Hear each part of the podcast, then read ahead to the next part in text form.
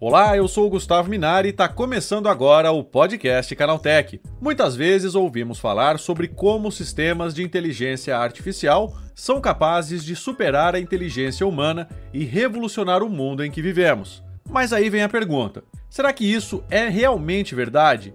Será que os sistemas de inteligência artificial são tão inteligentes quanto nós pensamos? Ou será que essas máquinas poderão superar a capacidade humana no futuro? Para responder a essas e outras perguntas, eu converso hoje com o publicitário Ricardo Figueira, CCO da agência Figtree. Então vem comigo que o podcast que traz tudo o que você precisa saber sobre o universo da tecnologia está começando agora.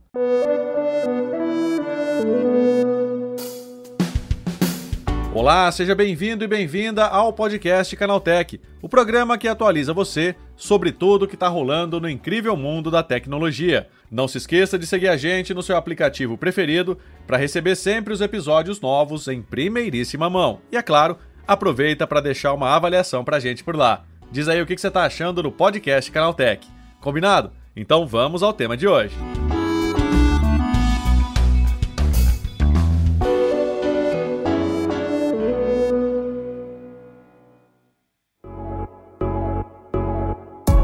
Nesse episódio, vamos falar sobre um tema controverso e fascinante: a verdade sobre os sistemas de inteligência artificial. Esses sistemas são frequentemente apresentados como uma tecnologia revolucionária, capaz de superar a inteligência humana e solucionar problemas complexos em diversas áreas. Mas será que isso é realmente verdade? Será que os sistemas de inteligência artificial são tão inteligentes quanto imaginamos? Será que nossa existência como seres dominantes do planeta Terra está ameaçada?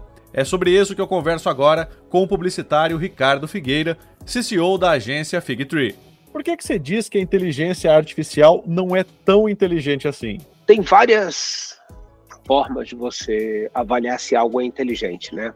E quando se fala inteligência propriamente dito, você pode considerar uma lógica, do ponto de vista calculista, ou seja, binária.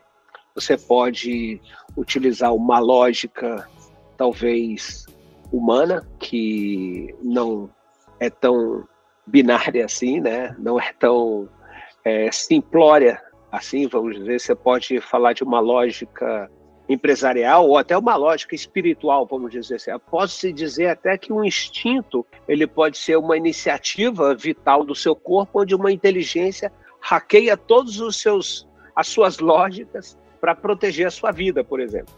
Então, o fato da, da inteligência não necessariamente ser uma apenas uma lógica, ela trabalha com, com valores, ela trabalha com escolhas. E para trabalhar com valores e escolhas, ela precisa ser ponderada, porque a ponderação é o fato que permite o ser humano a escolha. E no momento que você tem uma escolha, aí sim eu acho que você pode chamar de inteligência. Agora, a inteligência artificial, ela pode se tornar inteligente ou não? Ela pode se tornar inteligente a partir do momento que ela, é, como a gente sabe, assim, a inteligência artificial ela é baseada em machine learning e ela aprende com treinamento, né? E você pode treinar uma inteligência artificial com ponderações baseadas em escolhas humanas, né? Então, a partir do momento que você tem o humano como um curador das suas é, conclusões, vamos dizer assim, você pode torná-la passiva de escolhas ou até mesmo de ponderações que não são necessariamente uma lógica de matemática, mas ela pode ser uma lógica em função de uma parametrização específica. Né? Por exemplo, vamos dizer que um game, um game, você trabalha num, num ambiente em que esse universo pode ser totalmente diferente do universo que nós humanos vivemos, né? Mas a lógica desse game, ele, ela precisa ter uma consistência. Vamos dizer que nesse game a gente vive debaixo d'água, respirando debaixo d'água, que a nossa função biológica é completamente diferente. Então existe uma lógica daquele contexto e a lógica daquele contexto ela precisa ser coerente do começo ao fim. E o que diferencia cada ambiente é, e a lógica de cada ambiente é exatamente a relativação, é, a relatividade. Você relativizar determinadas conclusões é um fato que só o humano ou a decisão humana pode conquistar e fazer isso, né? E como a gente estava falando, o ser humano, no momento que ele ensina uma inteligência artificial, ele pode colocar a inteligência artificial em xeque, de tal forma que ele precise até solicitar por uma decisão humana em função de uma, uma conclusão binária, vamos dizer assim. Agora, diante de tudo isso que a gente tem visto, as pessoas precisam ter medo desses novos sistemas de inteligência artificial ou não? Eu acredito que existe de tudo nesse momento em que a gente está vendo, é, principalmente inteligência artificial se comunicando com uma qualidade como nunca antes, né? Eu acho que para mim essa é a grande é o grande desenvolvimento da máquina, né? Ele tem a capacidade de usar a lógica da linguagem humana e conseguir não só é, trazer respostas, como articular respostas mesmo quando ela não tem informações suficientes para formar uma, uma resposta correta. E é muito engraçado, porque isso faz parecer ainda mais humana, né?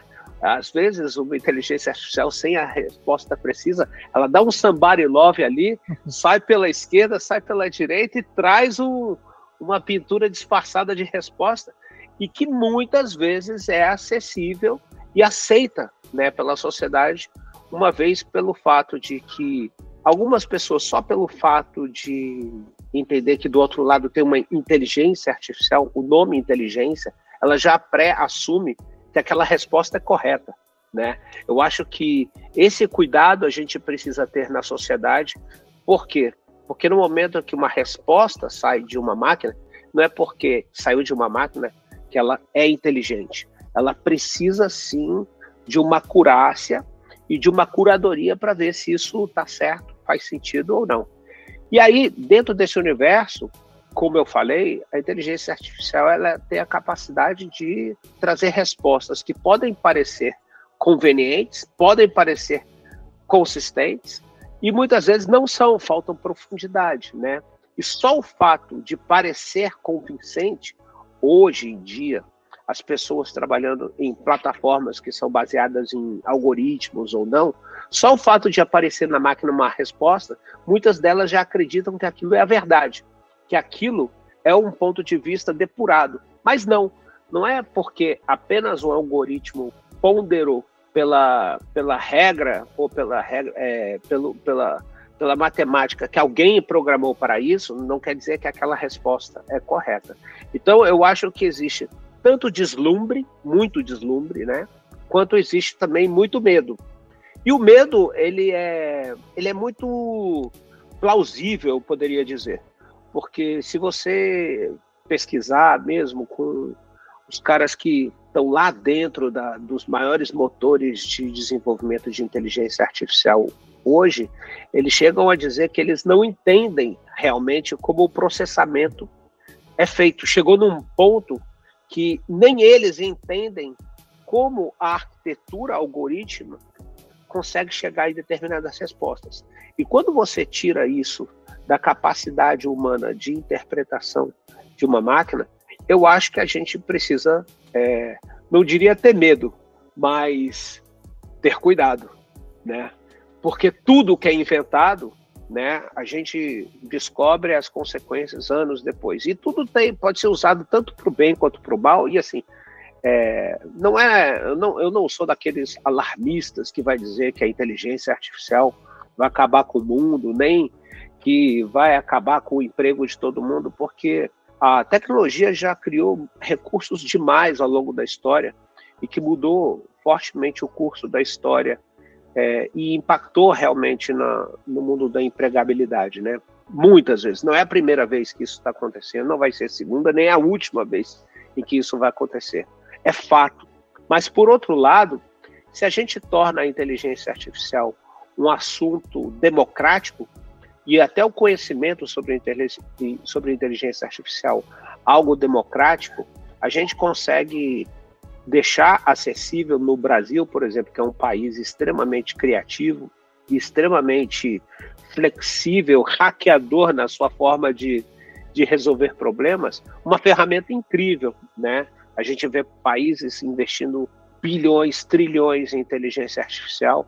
A gente vê uma realidade brasileira que é quase dependente apenas daqueles que têm interesse do, do, do, do ponto de vista do mercado privado, mas que está anos luz de distância dos grandes países de investimento, mas eu acho que a gente precisa ter muitos cuidados e a minha maior levantada de bola, eu diria que talvez fosse realmente a gente pensar a inteligência artificial em várias dimensões lógicas, né? A lógica social, né? Porque tem consequências, a lógica empresarial, a, a lógica é, do desenvolvimento humano, a lógica do desenvolvimento até do ser humano, né? A, a educação, isso tudo tem impacto, né? E eu acho que a melhor forma de tomar conta disso não é se afastando, é se aproximando.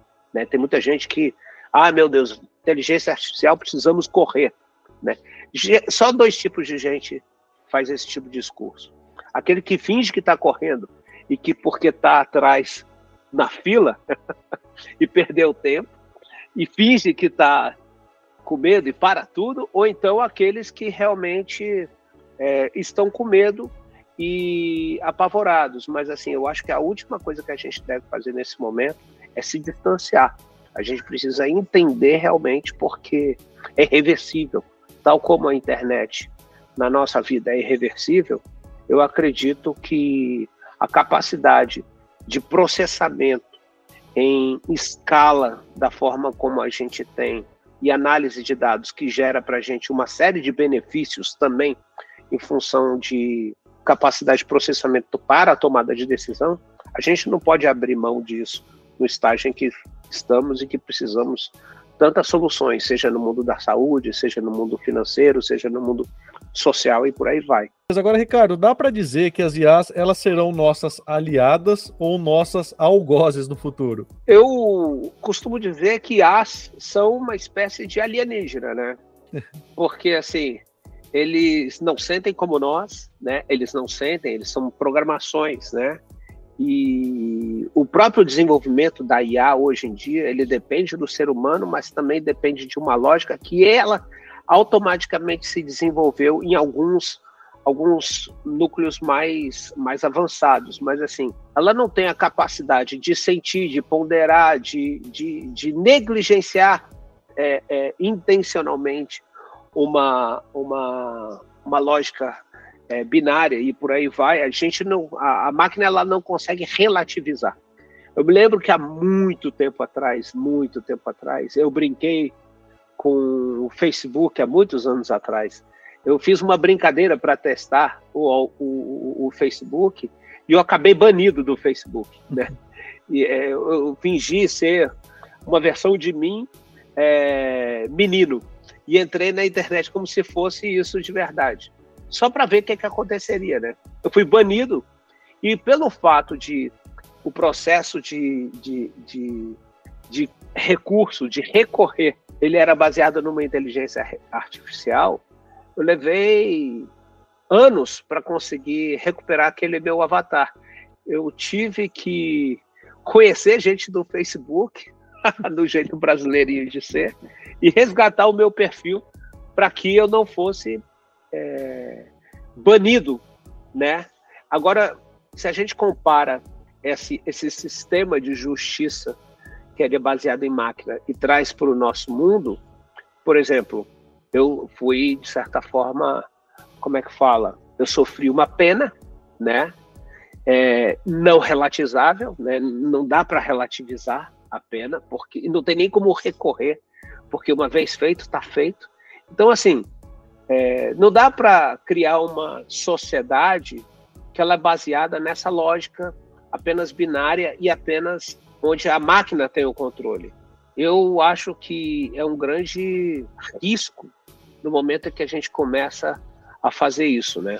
Ou seja, estamos aí nas mãos das inteligências artificiais, pelo menos por um bom tempo, né, Ricardo? É, e assim, as inteligências artificiais têm donos, né? Todas as inteligências artificiais têm dono. Né? Seria muito legal se por trás de, de cada inteligência artificial, de cada empresa, você pudesse ter um, um status, é, um, um ethos, né? Assim, qual é o meu propósito com a minha inteligência artificial? né, meu propósito é esse, é tal, tal, tal, e ter um debate sobre isso, isso tudo seria muito legal, né? Mas o fato é que o mundo da tecnologia hoje, ele usa a, o modo comercial na base da, do produto gratuito, né, como uma fórmula de envolver as pessoas e, e, e não deixá-las mais viver sem aquilo, né? Então, muitas vezes não tem como a gente se livrar daquilo de tão acostumado que a gente já está com aquela ferramenta na nossa vida, né? É impressionante. Então, esse cuidado é super importante ter. Seria ótimo se a gente pudesse ter debates dos donos das inteligências artificiais, dos treinadores das inteligências artificiais sobre essas coisas. Como é que so resolvemos certos problemas no mundo que são insolúveis, né? Seria maravilhoso. Tá aí, esse foi o publicitário Ricardo Figueira, CCO da agência Figtree, falando que os sistemas de inteligência artificial ainda precisam comer muito arroz com feijão para superar a capacidade humana de pensar. Agora se liga no que rolou de mais importante nesse universo da tecnologia, no quadro Aconteceu também.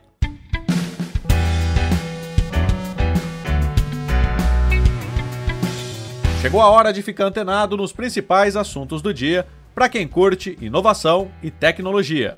O Spotify superou a marca de 500 milhões de usuários ativos mensalmente pela primeira vez, conforme consta no relatório financeiro da empresa, referente ao primeiro trimestre de 2023. A plataforma cresceu 22% em comparação ao último levantamento, sendo o segundo período de maior crescimento em toda a história do serviço. A grande marca na quantidade mensal de usuários acontece no mesmo período em que a empresa passou por cortes internos. Cerca de 6% da força de trabalho do Spotify, aproximadamente 600 pessoas, foram desligadas.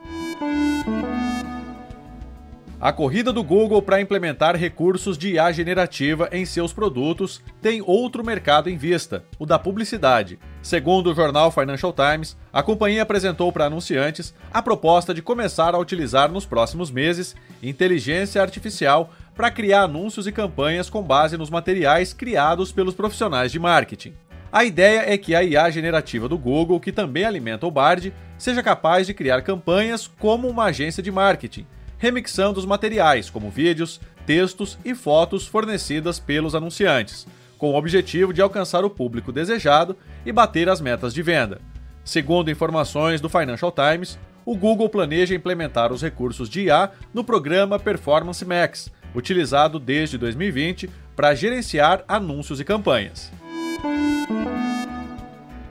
Cientistas apresentaram uma IA capaz de prever um acidente vascular cerebral e facilitar o diagnóstico. Os erros de diagnóstico representam um grande problema de saúde pública e contribuem para danos evitáveis ao paciente e gastos excessivos com a saúde, e foi justamente para contornar esse obstáculo que a equipe conduziu a pesquisa. Para desenvolver o seu algoritmo de previsão de AVC, os cientistas usaram mais de 143 mil registros individuais de pacientes de internações em hospitais de cuidados intensivos da Flórida entre 2012 e 2014. O modelo criado conseguiu prever com sucesso 84% dos casos. A Agência Reguladora de Mercado do Reino Unido anunciou que vai barrar a compra da Activision Blizzard pela Microsoft. O órgão passou os últimos meses analisando documentações relacionadas à aquisição e havia confirmado que revelaria o seu posicionamento nesta semana mas surpreendeu pela resposta negativa, alegando preocupações com o impacto do negócio no segmento de cloud gaming. Segundo o relatório da CMA, a Microsoft tem controle de 60 a 70% do mercado global de streaming de games via nuvem, e com a adição de títulos de peso do catálogo da Activision Blizzard, incluindo Call of Duty e Overwatch, a gigante teria uma grande vantagem sobre os rivais. A decisão é inesperada, considerando que a divisão Xbox fechou recentemente contratos robustos de mais de 10 anos com concorrentes do segmento, como o GeForce Now da Nvidia. A Netflix anunciou mudanças que podem deixar o streaming mais caro no Brasil mais cedo do que se esperava. A tão comentada taxa pelo compartilhamento de contas deve chegar ao país já nos próximos meses. A novidade foi apresentada durante a divulgação do balanço financeiro da empresa a acionistas no dia 18 de abril. Com os resultados abaixo do esperado, principalmente por causa do fraco crescimento de novos usuários na América Latina, a companhia revelou que pretende antecipar a nova modalidade de cobrança como forma de reverter esses números e otimizar sua receita. Nominalmente, a empresa cita apenas os Estados Unidos, mas é de se esperar que o Brasil e outros países também estejam nessa lista. Até agora, a Netflix Brasil não comentou o assunto. Segundo a empresa, ainda não há nenhuma informação de quando essa cobrança começa a valer por aqui.